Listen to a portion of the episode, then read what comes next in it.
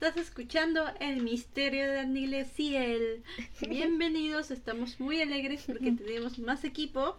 Mi prima, mi prima ahorró su plata. Yo ahorré mi plata porque ella ya tenía un micrófono. Yo lo compré, pero después. Ah, yo lo compré, claro, pues yo lo compré con esto. Y después esa mi hermana me lo pagó.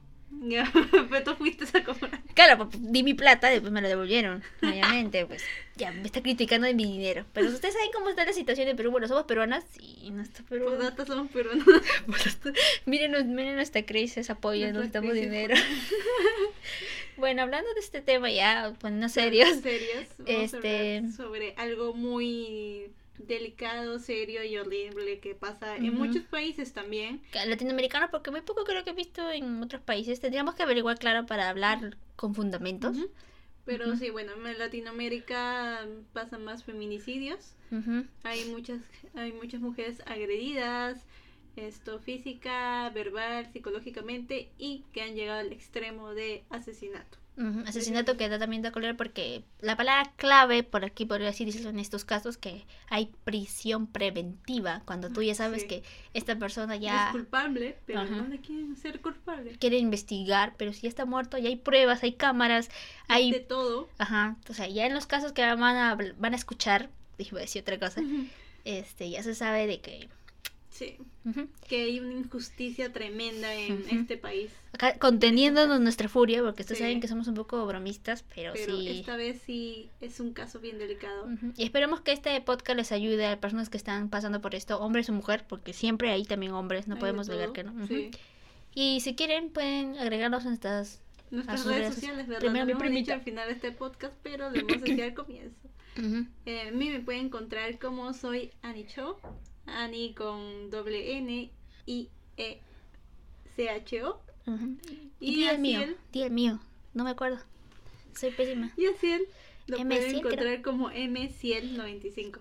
M Ciel, Ciel. Y nuestro podcast, ¿verdad? Nuestro podcast está en diminutivo. Pueden encontrar como El Misterio en el Ciel o como M E M D A guion bajo podcast. ¿Por qué no, por qué no podemos, por qué no la hemos puesto todo entero? Somos flojas, mentira. Sí, no, porque también es un nombre bien largo. El misterio de Aniles y él. si gustan, abarca todo. si gustan, nos pueden seguir a nosotras, nos pueden mandar DMs. Lo que sí me gustaría que nos manden DMs ahora es que las historias del primer podcast que hicimos, ah, que nos manden sus historias de terror. Sí, y voy a estar poniendo, voy, porque parece que yo soy la, la administradora de eso, de todo lo digital. Voy a estar poniendo contenido. Yo soy la antitecnología, soy mala para las tecnologías. Y eso que tengo una edad que, que debería de gustarme la tecnología, pero soy más... No sé si somos millennials, somos millennials, ¿no? Ah, esa tontería no me importa. Estamos viejas. No. Pero espero que les disfruten este podcast. Hablando de esta edad. que les guste este podcast, eh, enviamos, envíenos sus preguntas si no se escuchan al, al episodio de Iglesia en Instagram y pues Gracias. Comencemos. Espero que les guste. Bienvenidos a El Misterio de Anilesiel.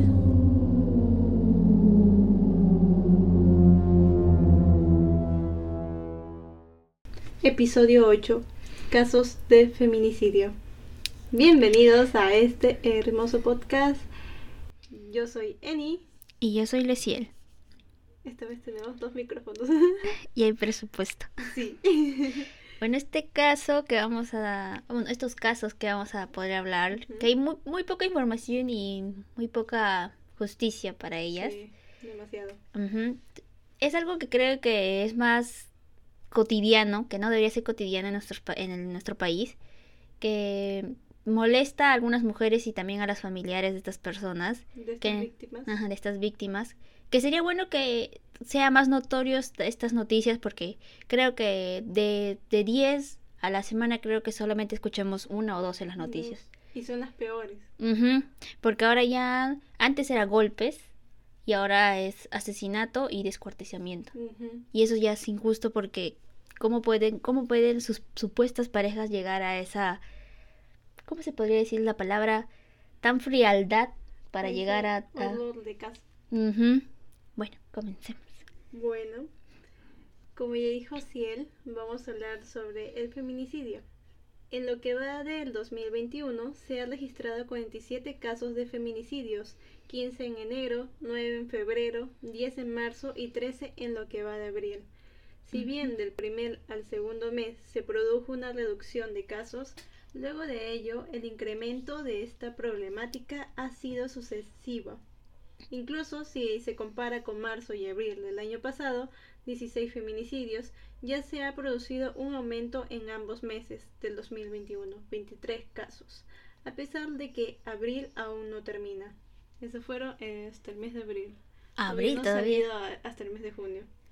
Y eso que creo que la justicia o los mismos policías a veces ni les hacen caso. Como algunos casos que vamos a redactar o, bueno, Ah, hablar. Hablar de es de ellas, la policía dice, no, como ella es mayor, no, no puedes denunciarla. Espera 24 horas porque como es mayor, ella puede irse cuando quiere de su casa. O también cuando no te ven ninguna ningún Discapacidad. golpe, ninguna herida que te hizo tu pareja, te dicen, no, él todavía no es, no es ni maltrato ni nada. O sea, O no que lo ir- llaman feminicidio. Ajá, tienes que ir bien golpeada para que recién te hagan caso a la policía. Yo creo que uno tiene que llegar, creo que sangrándose, con el ojo ya para afuera, para que recién te Sí, hagan para caso. que te hagan caso. Y peor que el Ministerio de Mujer, que acá hay un ministerio. Cuando recién tú te acercas a la televisión, recién en ministerio se acercan a esas mujeres. Eso es lo que yo he notado. Porque si eres una persona que no te acercas a la televisión, no te no, hacen no caso. te hacen caso. Y eso es lo peor. No, no, no me parece algo justo que las mujeres tenemos que pasar. Bueno, en nuestro país, creo Por que en otros tanto. países también, ¿no? En varios países hay feminicidio. Mm, Bueno, no es algo... Es algo por desgracia cotidiana en Ujú. muchos lugares. Y están peorando, es lo peor. Sí. Bueno, Eh, comencemos con tu caso. Espera, espera. Seguimos con la estadística. Ujú.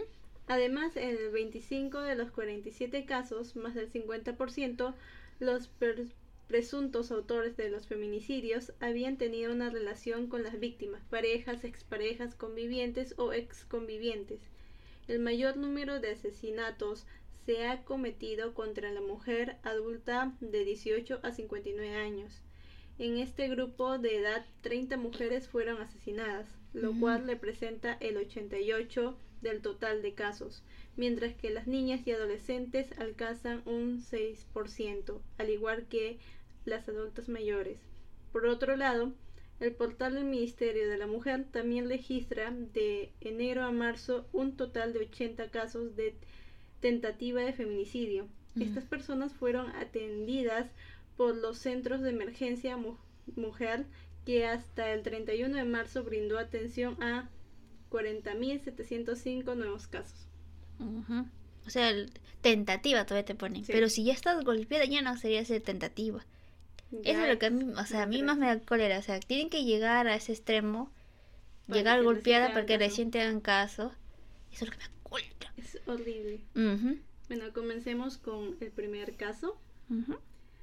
Un espantoso hecho ocupó los titulares de los noticieros locales en el año 2018. Ujú. Avi Lisette Agreda Marchena era el nombre de la víctima de aquel brutal ataque. Una joven cajamarquina que trabajaba en un service, lugar donde habría conocido a su agresor, identificado como Carlos Javier Hualpa Vaca. Vacas. Mm, Bueno, no importa su apellido. Según algunos testigos, antes de bañarla con combustible, él le gritó, si no eres para mí, no serás para nadie. Ay, Dios mío. Después, Avi ardió. Según los psicoanalistas, quien quema a una mujer sabe que el sufrimiento es infinito. Creo que esa es noticia salió que ella la quemaron en un bus. Sí. Ah, sí, esa noticia fue horrible. Las Luego- imágenes también fueron bien crudas. Sí.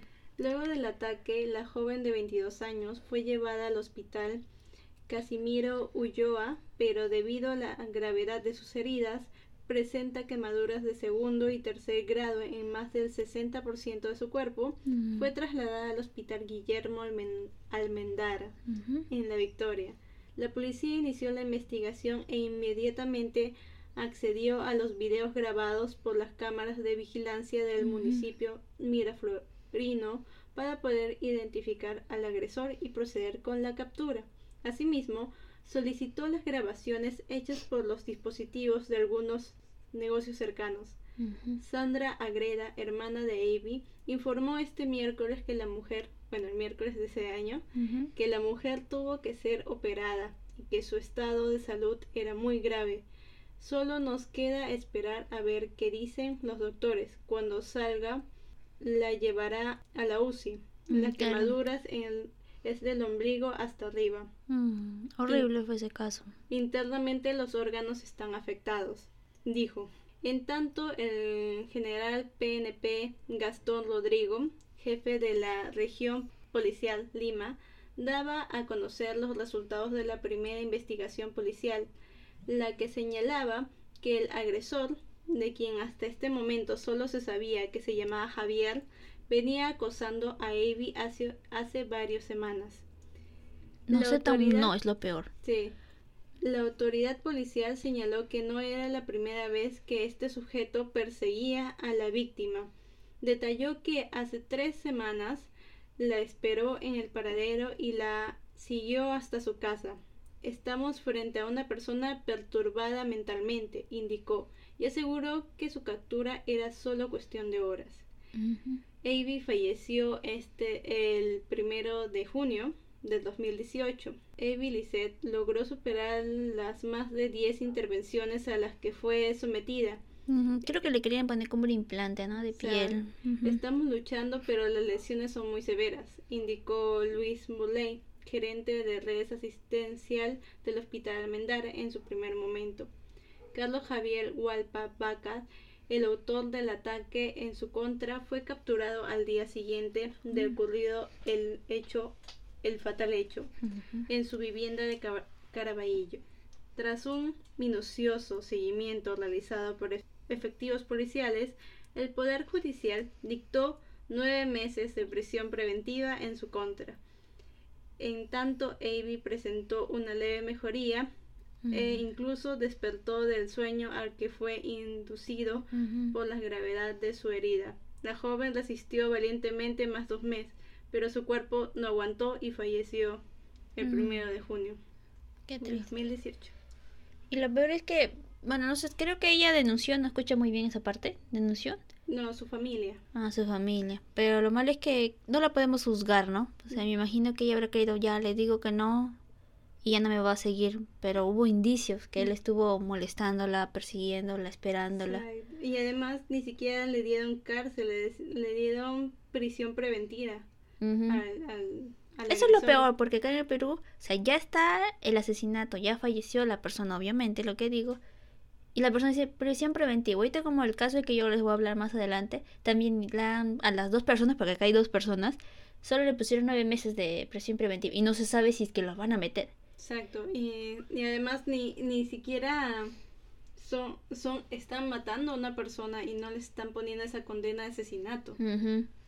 Eso es lo peor, porque tienen, ahí tienen que cambiar esa ley, porque ves que ya es una persona muerta, una persona que ya está dañada físicamente y psicológicamente. Porque la Claro, me imagino que mentalmente ella habrá estado ya también asustada. Paranoica de que él siga, que la agreda y justo terminó así. Bueno, el segundo caso tenemos dice un periódico local, la apuñalaron en el cuello, le mm. echaron ácido y colocaron su cadáver en un cilindro que llenaron de cemento. Ah, creo que eso sí escuché también. Escuchan, muy en esas lamentables circunstancias fue hallada el cuerpo de Marisol Estela Alba, la protagonista del feminicidio número 134 del año de 2018. Fue un vecino de Villa El Salvador, que transitaba por las avenidas Pachacútec, el que se percató que cinco personas, entre ellos cuatro extranjeros, intentaban enterrar con, con un montacarga un objeto contundente dentro de una fosa. Al verse sorprendidos, los sujetos huyeron y en el lugar dejaron el cilindro, en cuyo interior estaban los restos, los restos de la joven de 25 años, Qué desaparecida desde el día viernes. El principal sospechoso, los principales sospechosos. Marisol Estela Alba vivió sola en Lima desde hace 10 años. Dejó a su familia en su natal Cajamarca con la promesa de convertirse en profesional y para eso eligió la carrera de enfermería en el Instituto Superior Arzobispo Loaiza. Sus vecinos eran testigos de sus ganas de salir adelante. El señor que la arrendaba una habitación en San Juan de Miraflores desde hace tres años aseguró que era como una hija para él. Mm. Fue en eh, este lugar donde el principal sospechoso de su muerte la apuñaló en el cuello y acabó con su vida. Se Ah. trata de Luis Esteban Rodríguez, suboficial del ejército peruano, quien hasta Mm. el momento permanece con paradero desconocido. De acuerdo con la institución, se encuentra se encuentra de permiso desde el 27 de noviembre de- al 11 de diciembre de 2018. De acuerdo con testigos, el hombre mantenía una relación tormentosa con la víctima desde hace seis años. Wow, Esta seis versión años. fue corroborada por la madre del principal sospechoso, quien fue testigo de escenas de celos por parte de su hijo. La hermana de Marisol, Estela Alba, asegura que el sujeto incluso fue a buscarla a Cajamarca en varias ocasiones. Mm. Mira, y seis años. No sé cómo esa pobre mujer ha sobrevivido. Bueno, soportó seis años con una persona demasiado tóxica y porque aparte de golpes todo también te agreden psicológicamente y te. Eso también, ¿no? O sea, yo digo, nosotros decimos, ¿por qué soportó seis años? Pero tú también, tú también te das cuenta, perdón por reírnos, es que mi, mi prima se le sonó su estómago. Tiene hambre y acaba de comer. Tenemos hambre, qué, qué, qué cólera. Bueno, llegando otra vez al punto, este, me refiero a que esta persona o esta mujer ahora ha tenido problemas psicológicos, como tú dices, y me entiendo de que esta persona la, la psicológicamente. y ella seguía con él, seguía con él. Sí, porque algunas personas, como tú antes decías, ¿por qué una persona se queda con esa, con esa pareja tóxica, esa pareja que te pega? Es que también te lavan el cerebro. O sea, a veces te dicen, te pego porque te quiero, o te pego porque es tu culpa.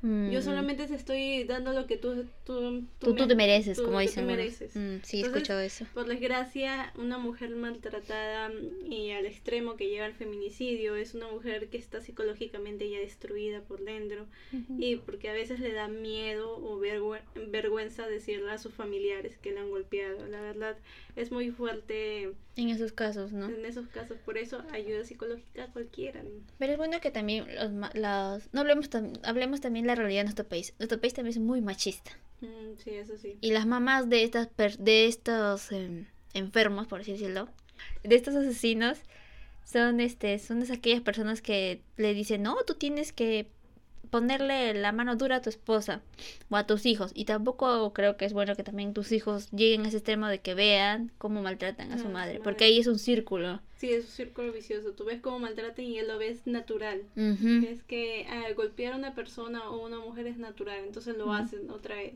O también las madres que dicen, no te divorcies, eso es... Eso es va a malo. ser- eso es malo, la sociedad te va a juzgar.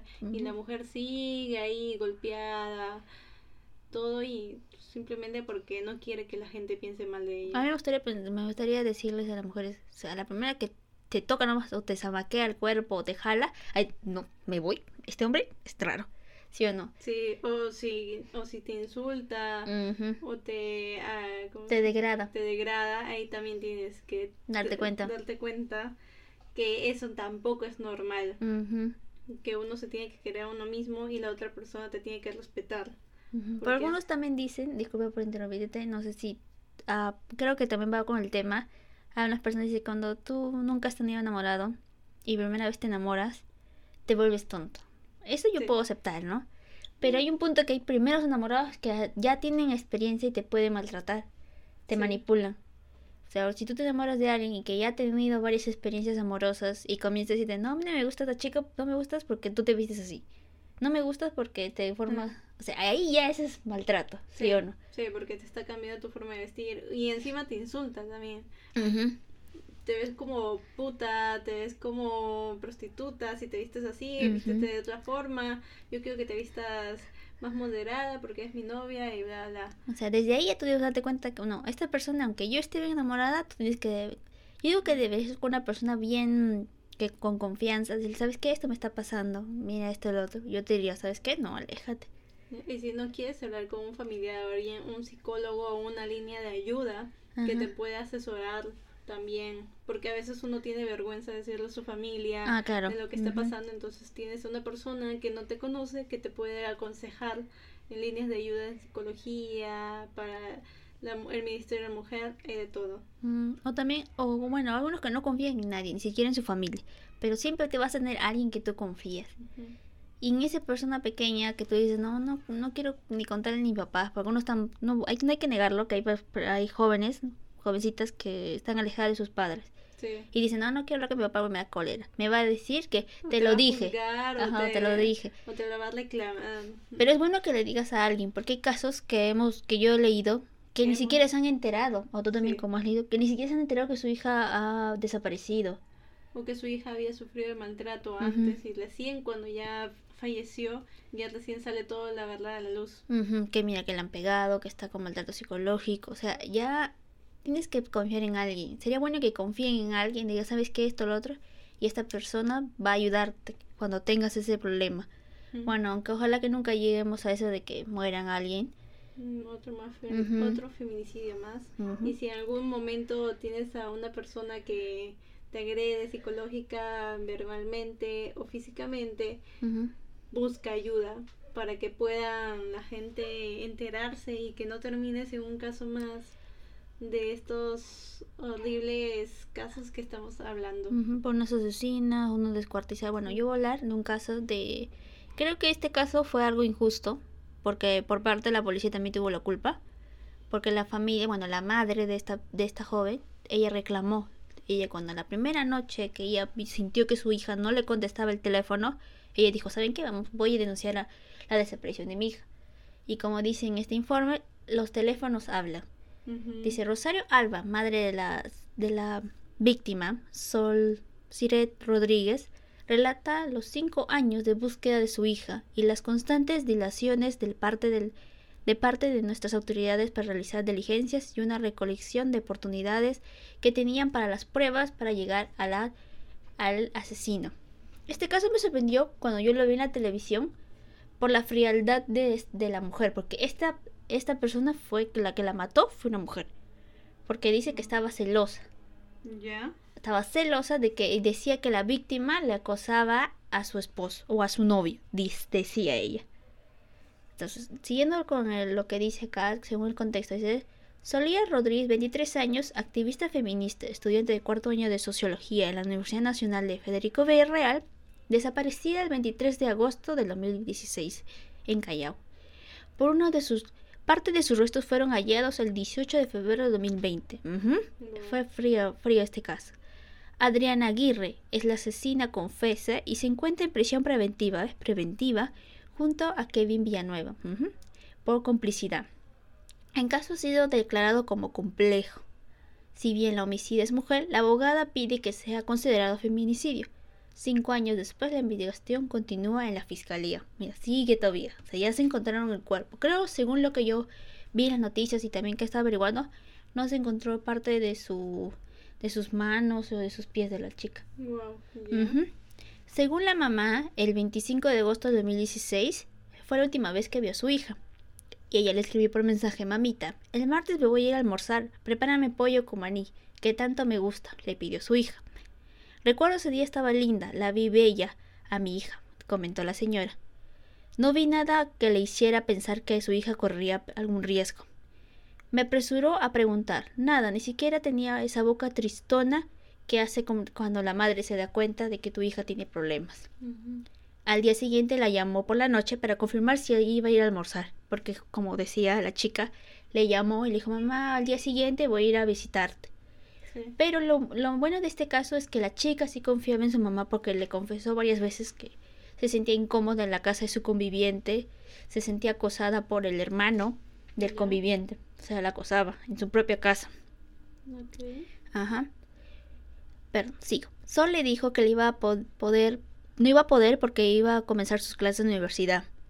Me alegré mucho por ella, decía su mamá, porque como ingresó a la universidad estaba muy dedicada a su carrera. Ese fue el último lo que habló con ella. El martes 23 de agosto, minutos, minutos antes de las 9 pm, Brian Villanueva, conviviente, que es él, el conviviente de Sol, padre de su hija, la llamó por teléfono y le dijo que su hija se había ido, ¿Cómo sabes tú que se ha ido? No tiene por qué haberse ido. Seguro tú y tu familia le han hecho algo, ¿ves? Justamente como le estábamos comentando con nosotros, le había confesado, le había dicho los indicios que, él, que pasaba en esa casa. Pero siempre dice que la señora, cuando yo leí más adelante de este informe, ella le decía a su hija, hija, salte de esa casa, vete, no estés con esa familia. Porque dice que toda su familia era, la molestaba. Mm. La, la madre le, decía, ¿por qué te vistes así? Mi hijo se va a molestar contigo. Mm. Este, el otro, el supuesto hermano del otro, le decía, la, acosaba y que no la dejaba salir. Cuando ella cuando salía de su cuarto, la molestaba, la acosaba. Entonces ella dice que le comentaba eso a su, a su conviviente y no le creía. Ah. Le decía, no, no, no es nada, tú estás mintiendo, así que le decía. Justamente ella le decía que le mentía. Siguiendo con el caso, Sol estaba, perdón, yo ya había estado con su hermano, dice, su hermano la acosaba y que incluso su suegra la había acusado a Sol de haberse estado insinuando a su hijo. Por eso le dije esto, hija, vente a la casa, si tantas veces, tantas veces como le había insinuado este hombre cosas feas, la señora dice que intentó llamar muchas veces a su hija. La negligencia de la policía. A partir de esta, de, esta historia, la señora fue bueno porque al momento, al día siguiente, ella fue a reclamar a la policía. Y la policía le dijo, no, como te había comentado antes, no, no, la señorita como ella es mayor de edad, seguramente se ha ido. Y no le hicieron caso. Lo bueno que la señora volvió a insistir porque ella dice que ya tenía como indicios de que, como que le parecía sospechoso en este caso. Porque los padres de este conviviente comenzaron a reformar la casa. Wow. Ajá. Entonces la señora, como insistió cada año, porque pasaron cinco años, dice que ella decía, vayan a investigar, vayan a hacer fiscalía, que vaya a la fiscalía a averiguar esa casa. Pero la fiscalía, como fue fiscalía y la policía dicen, ah, no pasa nada, solamente hay otro sitio, le decían a la señora. Como dijo acá según el informe, esta policía, el superior Dantes Pastor, y ahorita se encuentra en proceso disciplinatorio por falta de sus funciones, explica Edith Aripia, abogada del Centro de la Mujer Peruana, si esa policía hubiese dicho, vamos ahorita, hagamos una inspección en la casa de la desaparecida, y de repente esta historia sería diferente, pero la denuncia no fue hecha al momento, porque creyeron que la señorita o la víctima se había otro lado. Mm. El 1 de septiembre regresaron a poner la denuncia y se activó también la nota de alerta, pero cuando la señora Charito, como se llama la madre de la víctima, que superior le recalcó, ojo, le voy diciendo, que una desaparición no es necesariamente un delito. A la madre le respondió, no me importa, no me interesa. Yo he venido a presentar la denuncia y es trabajo de ustedes averiguar qué pasó con ella, llevar con las personas lo que ha pasado. Ella desapareció de la casa de su conviviente, habló la madre al policía. No hubo novedades durante meses de septiembre y en octubre los padres regresaron a la Dirincri. Los entendió nuevamente la policía y les dijo que perderían la geolocalización del celular y eso les daría dónde estaría su, hija. Justamente, justamente ahí los señores, la familia pidió que pueden averiguar dónde está ubicado tu teléfono. Los esposos de Rodríguez se sintieron aliviados por un momento, pero tuvieron que esperar cuatro meses para tener los resultados. Ajá, porque dice que cuando tú tienes tu celular y tu familia, tu mamá o nuestra mamá, dice, oye, quiero saber dónde está mi hija, ¿pueden darme la ubicación? El servicio telefónico puede decir, no, no podemos darle. Tiene que venir titular. O sea, pero si está desaparecido... Sí, sí, siempre lo sé. yo, oh". según pasaron los años, nuevas, nuevas pruebas. La empresa de telefonía se le pidió la geocalización de tres días específicos, 23, 24 y 25 de agosto del 2016. Los resultados que obtuvieron en febrero de 2017 indicaron que esos días el celular estuvo todo el tiempo en la avenida Colonial, Colonial donde se ubicaba la residencia de la familia Villanueva, del conviviente. Ahí vivía Sol con su pareja, Brian, y su cuñado Kevin, mm, ese cuñado, y sus suegros. Sin embargo, según indica la señora Charito, las autoridades se llevaron el caso, que llevaban el caso le dijeron que esos resultados no eran suficientes para poder sospechar de alguna persona. Se haber caído su en la casa y sigue ahí y ya se fue de paseo. Pero, o sea, pero estaba ahí, porque yo, ¿te acuerdas que les comentaron más arriba que ella dice que se había ido? Por eso te digo, capaz le había dicho eso. Mm. Las policías son a veces tan, pero tan... Así fueron pasando meses y se hicieron algunas indagaciones, pero a pesar de la insistencia de los padres de Solier, no se llevaban a cabo nada contundente.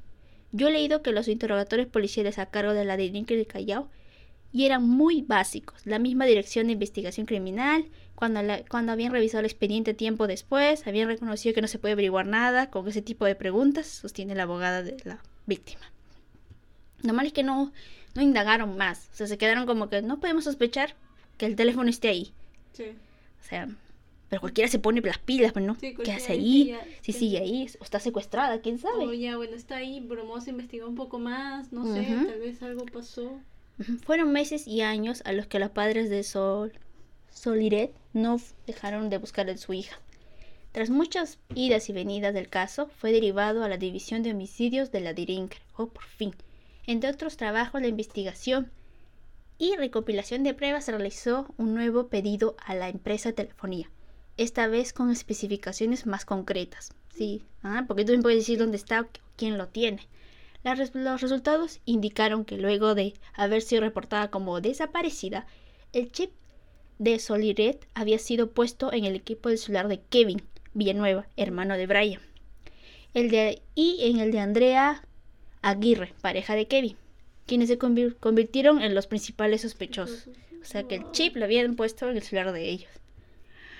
Sí, eso había escuchado. También quería comprobar esa información que cuando leí también decía, ¿no? Yo decía, pero cuando dijeron que el chip está en el teléfono de la pareja del cuñado, dije, no, ella es la sospechosa. Yo cuando escuché esa noticia dije, no, ella es la sospechosa. Y al inicio todavía conchudamente decían los periodistas, no, yo no sé nada de ella, no sé qué pasó con ella, yo nunca la vi. Pero todos los periodistas le preguntaban, pero si tú lo tienes, ajá, justamente eso. Yo decía, pero qué cínica un accidente, como dice acá. En nuevo de los resultados se realizaron nuevos interrogatorios, según la, según la señora o la madre de la víctima. En febrero de 2020 todavía, Andrea confesó que fue un accidente y que Solrier murió tras rebalarse y golpearse la cabeza durante una discusión. Parte de los restos fueron encontrados enterrados en la casa de Andrea, en el cercado de Lima. O sea, fue encontrado en la casa de la novia, del, cuñado. Eso también escuché. El cercado de Lima, el 18 de febrero de 2020, casi tres años y medio después de la desaparición de la joven. De acuerdo con la abogada del caso, señalaron por Andrea, los resultados de necropsia indicaron que Solier no murió a causa de un accidente, sino por un golpe contundente en el rostro. Le quitaron la vida, sostiene la mamá de la víctima. Ha habido mucha demora en hacer las diligencias cuando ordenaron realizar la prueba del luminol. ¿Saben qué es la prueba del luminol? Le ponen un polvito blanco para ver si tiene huellas o algún indicio de... No, eso es como una luz. Y echan como un spray para ver sangre. Por eso. Ah, no, el ah. polvito blanco para las huellas. Sí, sí, sí. la, la, la, luz morada. Pero eso tú entiendes, tú sabes, tú sabes. Había pasado tanto tiempo en el departamento donde vivía Sol y su, y su familia que habían sido que habían remodelado por completo, justamente como yo había leído en otras informaciones, por lo que había resultado negativo. Entrevistaron al maestro que había sido que el maestro que justamente había hecho los cambios, pero era lógico que luego de tres años no recuerda los detalles del trabajo realizado. Ese ha sido el costo más alto en el caso de Sol, no haber actuado en el momento adecuado y no haber encontrado las pruebas valiosísimas, apunta la abogada. Pero lo malo es lo más frío, frío, no sé si la información que esté acá, pero yo he leído en otra información que la chica tenía su cama y tenía como un, ¿cómo le llaman? Como un pedazo de cemento y que ahí había enterrado la cabeza de la chica. ¿Cómo pedazo de cemento? No te entiendo. Creo que estaba en su cuarto y al frente de ella tenía como un montículo de tierra, o sea que había hecho como para poner el televisor, creo. Ahí, eh, como un muro para Algo sí quiero, quiero comprobar esa información, porque hay varias informaciones, no hay una información exacta cómo encontraron la cabeza de la chica, pero si ella está durmiendo y que tengas el cuerpo de la persona que has asesinado, o sea, qué frío. Ajá, pues quiero averiguar más información. Bueno, en esta información más me, me, pareció más detallada, porque otros hablan de que la encontraron aquí, la encontraron por allá, en la ducha, en, la, en el pasadizo de la... Pero la cuestión es que la descuartizaron. Homicida y encubridores. En estos momentos el caso de Solier se continúa investigando hasta este año. Fue un homicidio calificado con agravedad. El caso ha sido calificado como complejo, por lo que porque se ha dado un nuevo plazo y de investigación para realizar más diligencias. Andrea y Kevin se encuentran en prisión preventiva. Brian y su madre, Yolanda Castillo, que eso también siendo investigados por delito de encubrimiento real. Sí, pues porque ellos sabían que ellos tenían el teléfono, según otras investigaciones. O sea, los padres de, del chico. Y el chico. Y también la pareja. Yo también digo que el, que era conviviente de ella también sabía. Por eso te digo, y el chico y la pareja también lo sabían. Porque va a colar porque se ponía a llorar. Decía, no, que ella no sabía que la acosaba. Pero la madre, suerte que ya estaba ahí en el noticiero, decía que sí. Porque ella le decía, me está acosando tu hermano, me está molestando me siento incómoda. A veces ni siquiera podía salir de su habitación porque como convivían con los padres, están ahí, entonces dice que ella se sentía incómoda salir y que esté el otro molestándola. Nuestro objetivo ahora, dice, aclarar el homicidio, el homicidio y quiénes han sido los encubridores.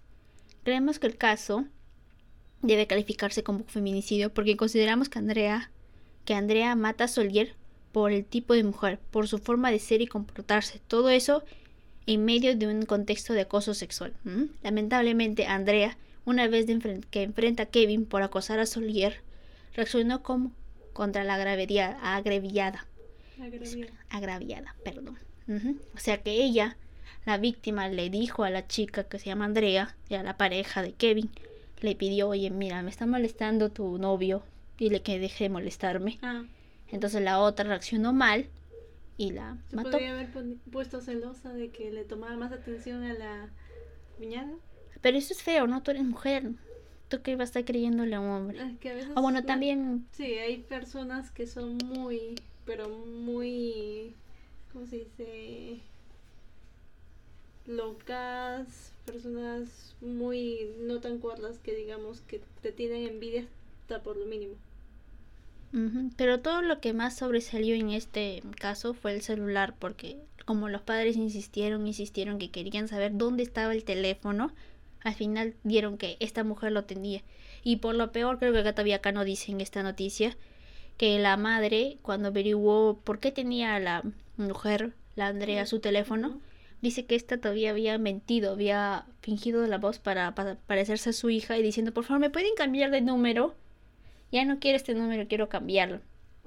Y obviamente que el, la línea telefónica le dijo, no, no podemos, tiene que acercarse. Y obviamente que la chica no tenía ni siquiera el DNI. Bueno, todo lo que te pide las líneas telefónicas, bueno. O sea, la conchudez de esta mujer que diciéndole, quiero cambiarme el teléfono fingiendo la voz de la víctima. Ya, en eso ya sería culpable. Porque se supone que ya un accidente, pero que debe ocultarlo ya es otro paso de homicidio. Homicidio, exacto. y también le preguntaron al Kevin por qué, la, por qué la acosaba y él se excusó diciendo no, yo no he hecho nada con ella. Y después le, echó la culpa a su novia. Le dijo en el caso, bueno, acá no han, aumentado la información, diciéndole que la, la, la culpaba a su novia. Que la mató, yo no he hecho nada. Yo solamente me enteré después de que ella diciéndome que la había matado, pero ya pues eres Estás encubriendo. Sí, estás encubriendo. Y eres testigo de lo que hizo tu novio. Y no creo que la mujer solamente haya... Eh... Descuartizado un cuerpo. Porque... Y enterrada por todas partes. porque sé que a toda la familia para decorar la casa para no encontrarla. O sea, y también, o sea, cambiar de un, de un, de un momento a otro, cambiar la casa de, de alguien. Amor, no me gusta cómo está tu casa, ¿la cambiamos? No, pues obviamente que todos han estado involucrados en eso y simplemente que a la que no está dentro de la familia le han culpado todo porque pues es la más fácil de culpar. Lo peor que la chica al inicio, como te había comentado la tal Andrea, decía, no, yo no sé, ¿te acuerdas? Pero como ya le, le mostraron las pruebas de que ella había intentado cambiar el número, este, borrar ese número de la chica, los policías dijeron, mira, ¿sabes qué? Me imagino que le han dicho, ya sabemos que tú tienes el chip dinos dónde está el cuerpo. Y ahí recién confesó decir todo fría, porque la analizaron, tú me imagino que puedes ver el video, porque hay videos que le demuestran que es bien fría. Yo también la noté bien rara. Bien, bien rara esa, esa mujer. Diciendo, no, yo no tengo la culpa, fue culpa de él, que él me obligó. Primero estaban que se tiraban la pelota quién había sido. Sí, siempre. Ajá, pero yo digo que esta mujer ya estaba loca, porque también no puedo decir que no hay mujeres locas. Me imagino que esta mujer se puso celosa, llegó al extremo de matar a la que supuestamente le pidió ayuda, y no sabes qué, a tu pareja dile que ya pare, que me deje de molestar, la mató. Y el otro hombre, como la acosaba, mm, le llegó Eh, yo, eh, no sé, yo me pongo a pensar que en un momento la, la novia la ve a su chico acosando a la otra, se pone celosa, la mata y ambos como lo han visto que le están matando entonces lo tienen que cubrir, viene los viene la mamá, viene el hermano y pues no van a poder hacer nada y no quieren culpar a nadie y su hijo está involucrado, la mamá, entonces todo el mundo lo oculta. Y todavía... La madre para salvar a sus hijos y pues de paso la, la, la, la novia del hermano ya pues se limpia, se supone. Pero ya eres cómplice, o sea, qué frialdad, ¿no? O sea, es un cuerpo, es una vida. Bueno, pero se, se nota que ninguno de las le familias tenía ni empatía, ni cariño, ni nada. Y encima que, la llega al tal extremo de que no, se fue, desapareció. Pero ahí se ve, ¿no? La, la, ya estaba todo planeado. Para que diga justamente el padre de uno de ellos que diga, que diga a la madre, no, ya se fue, ya no está acá. Que diga eso, o sea, es raro, ¿no? Exacto. Si ha ido a visitar o ha ido a tu casa. Bueno, yo vivía ahí porque era conviviente. O sea, que diga no se fue, no, pues es raro. O sea, ya desde el inicio cuando yo cuando yo escuché ese caso dije, o sea, ahí se nota que tanto que tantos casos que hemos visto ya todos están dentro de, de, ese, de ese asesinato. O ya se ve como, no, no, el crimen fue, o sea, habrá sido accidental, la otra habrá reaccionado feo, la habrá matado, pero ya bueno, no, no se ve que estas personas han pensado bien cómo los padres no iban a llegar hasta el fondo de, de buscar a su hija, pues, cuatro años. Ni tampoco creo que pensaban que les iban a creer todas esas mentiras que se y no iban a encontrar ninguna pista, ninguna prueba.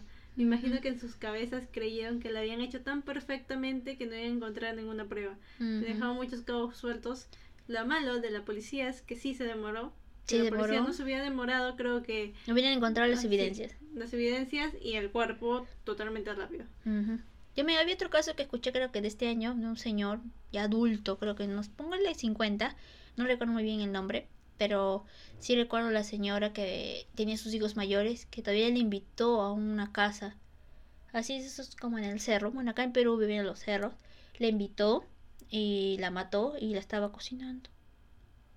Ok. Sí, porque los hijos comenzaron a llamar a su madre. Creo que el teléfono no salva. Porque las chicas sí comenzaron, sus hijos creo, no, no estoy muy segura de esa noticia, pero creo que tienen dos hijos y decían que la señora les había comentado de que iba a irse de viaje, pero ella era de esas personas que dicen, no, oye, te aviso a mi hijo, oye, llámame tal hora, yo voy a estar a esta hora, como típica mamá, pues no te dice, ¿no? Pero no, no sabían dónde estaba su madre. Y no sé qué habrá pasado, creo que habrá habido sospechosos, o le han visto a ese hombre sospechoso, y cuando fueron a, a buscarlo a ese hombre, porque los chicos, papá, ¿dónde estás? le encontraron en ese sitio, tenía ollas.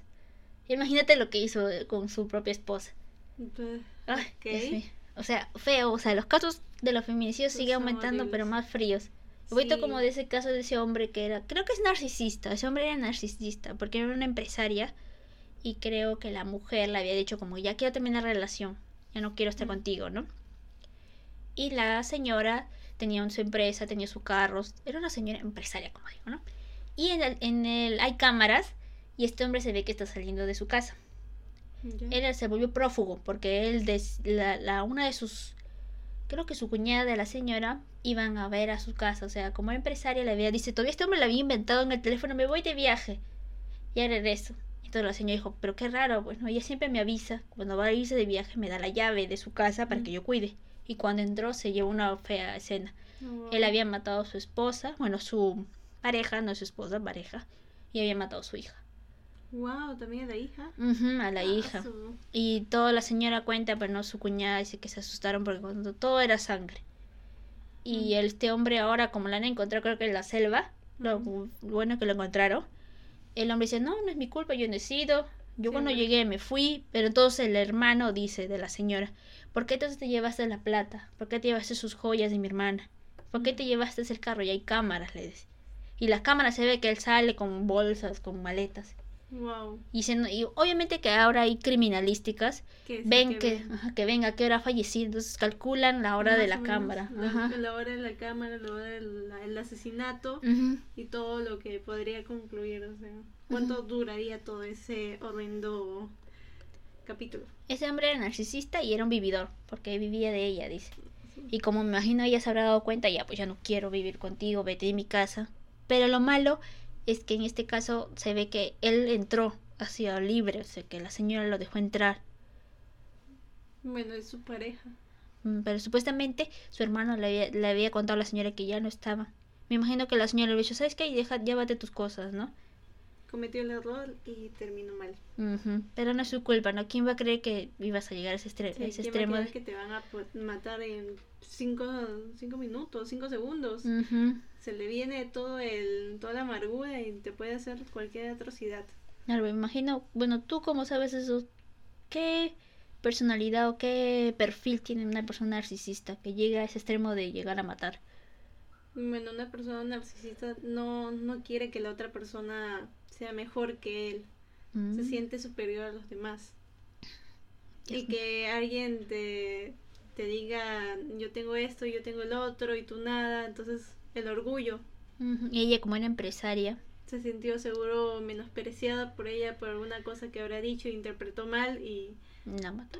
pues, se Y su amargó. hija todavía la mató. Sí. O sea, qué feo, ¿no? Qué agarra. Y también de esa familia, imagino sus hijos que ya son mayores y enterarte que tu padre ha matado a tu madre ya adulta, o sea, qué horrible. Son casos horrendos que, bueno, ocurren en muchos países eh, y son casos que siguen ocurriendo porque no han parado. Los feminicidios nunca paran. Y Hay siguen, mujeres siguen. desaparecidas que no sabemos que quién sabe que su pareja la ha han matado. matado, la ha ocultado y nadie sabe. Hay muchos casos inconclusos, muchos casos que a veces no atrapan al, al agresor, al asesino. O la justicia no hace lo que debería hacer O sea, justicia. O justicia, sea, la hacen prisión preventiva cuando Prisión- ya deberían llevarlos a la prisión. más de por vida o Ajá. ya ponle unos 20 años. Creo que en Perú llevan a asesinato. 30. Sí, Mm. porque es un asesinato, estás matando, estás quitando una vida y encima lo estás ocultando, así que obviamente deberían tener un poquito más de empatía la gente de la policía que está matando a un montón de mujeres y que no hace las cosas rápido, no las agiliza. Y si, también si ves una mujer esto que te dice que te han pe- que le han pegado, créele, aunque Ten sea, que empatía no la con te- ella. eh, aunque sea que tú no lo pienses, que no lo estés creyendo, inve- investiga, nada te cuesta investigar algo para que, porque sí, ah, sé que hay muchos policías que no, no, seguro no te ha pegado, nada, no tienes ninguna evidencia. Sería bueno que también le des un número. O sea, cuando ella se sienta ya violentada o que piense que la van a matar, me imagino que debes darle un teléfono. ¿no? Porque los policías también se demoran demasiado Sí, para llegar. se demoran en llegar. Creo que las ambulancias Creo que también ahora último había un caso de esta del cantante. ¿Cómo se llama él?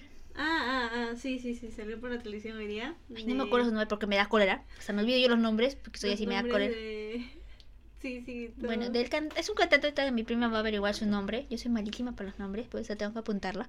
Este, creo que la, muj- la víctima, ella es cubana, creo. Sí, cubana. Eh, tiene el, tenía el teléfono de su abogado. Y su Mm, abogado, suerte, la salvó. Porque él fue que mandó a los policías. Él fue que le dijo, ¿sabes qué? Tienes que denunciarla. Sí, porque a veces uno dice, no, se le va a pasar. Ya no, o sea, las manipulan. ¿Qué le, les dirán pues a las víctimas? Yo creo que es mejor avisarle a alguien, ¿sabes qué? Si algo me pasa, ten mi número o yo te doy mi número para que si te sientes mal, llámame. Sí, ya. O yo llamo a la policía o yo voy con un bate y lo pego. Ah, ya, esto, me parece que es el John cantante John Kelvin. Ajá, él, o sea que... Pero ese hombre ya se notaba que ya está, él psicológicamente ya está mal. Porque hay un montón de entrevistas así que él decía que no sabe cómo es amar, que no sé qué cosa, que él ha tenido varias parejas sabiendo de que él estaba casado, que ha tenido como cuatro hijos. O sea, imagínense que el extremo que ha llegado ese hombre de pegarle, porque ellos ni siquiera no vivían. Ya, se- ya estaban separados de cuerpo. O sea, ya no... O sea, estaban en la misma casa, pero, Pero, ya no... ya no, ah, ya no tenía una relación. se Ajá. Solamente estaban conviviendo. Ajá, Y eso que él todavía mintió, él dijo que no, que no, no tenía nada, que él solamente iba a ayudarle a su- con sus hijos. ¿Qué va a ayudar ese?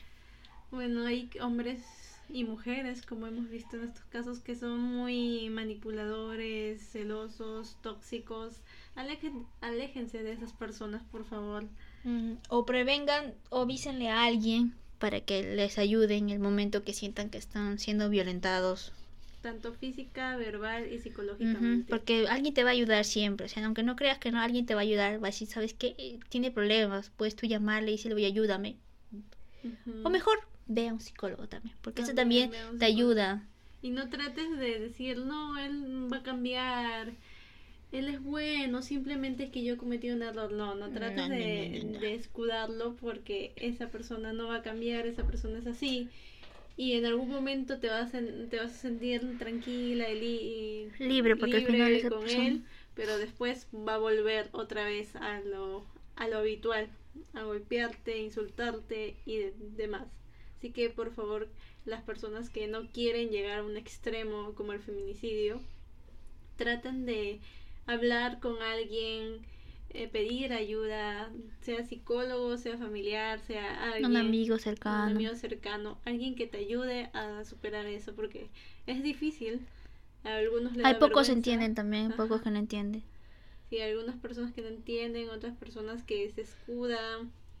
Tú solamente habla con alguien. O si no, también si ya sientes que ya no quieres, ya hablaste, ya dices tu opinión. Y si esa persona le dice, sabes que ya no quiero, ya para de pegarme. Y si, y si es que Y sí, sí, sientes que puedes sobrevivir ese caso o en esa situación, escapa. Vete, ya no estés con esa persona, no te acerques a esa persona. Vete Sí. por el otro lado. sí, por favor, no queremos muchos más casos de feminicidio Ujú. porque son horrendos. Las víctimas se van, pero las familias se quedan heridas porque no a, a los agresores nunca los atrapan o les dan presión preventiva o les o Salen a dos años, tres años después. salen dos años por buen comportamiento Mm. o se van, prácticamente se fugan y nunca los encuentran. Y eso no debería ser, hermano. Debería Sí. ser Cada quien tiene que cuidarse. Y ojalá que ya no llegue a los feminicidios en estos tan atroces. Sería bueno de que, no, esta mujer sobrevivió y lo denunció y se llevó a la cárcel. Pero que no mueran. Que Eso no es lo que yo digo, ¿no? Porque, claro, va a haber un momento de que vas, vas a recibir un golpe, pero tú dices, sabes que ya basta, ya no quiero. Ey, apenas te da un golpe, ahí nomás queda. Ujú, bye, ya no vas. sigas, que no sea, que no te pienses que es tu culpa, que no pienses que él va a cambiar, que no, No, porque esa persona te y pega, Adiós, sigue siendo igual, no va a cambiar nunca. no va a cambiar. Ujú. Bueno, creo que es un Bueno. tema muy largo, opiniones que da Sí. un poco de cólera y también comprender a esa víctima o a esa persona que puede estar viviendo estos, estos casos. Y tener empatía con la familia que se queda impotente de no poder encarcelar al asesino de sus hijos. Perdón por el carro. No creo que se escuche. Bueno, pero o sea, busquen a alguien que los pueda ayudar, no crean que nadie los va a escuchar, no tengan miedo, porque sé que como dice mi prima, como ella es psicóloga, tienen miedo de expresar lo que tienen, lo que sienten, pero es bueno decirlo, ¿no? Sí, es bueno decirlo, expresarlo y conversar con alguien. Para que alguien en ese momento que estés en riesgo te ayude. Bueno, creo que hasta aquí el podcast. El podcast ha terminado. Esto, toda- todos los, todas las fotos y cosas las vamos a poner en nuestro Instagram. Vamos a ir poniendo de poco de todos los capítulos que hemos tenido. Sería bueno para que conozcan a las víctimas y que haya justicia. Que es justicia. Esto, le vamos a dictar otra vez nuestro podcast. En nuestro Instagram, nuestro podcast, me dice lo tienes. Espérate, espérate, si lo tengo acá, obviamente lo sigo. Obviamente lo seguimos, claro. Espérate, Ay, aquí ya lo tengo ya. Es EMDA-podcast. ujú. O también pueden buscar el de- ministerio, o también lo pueden buscar como el ministerio de, de- de. Por favor, síganlo. Esto, un amigo nos ayudó a crear el logo, así que por favor, Créditos para él. créditos para él.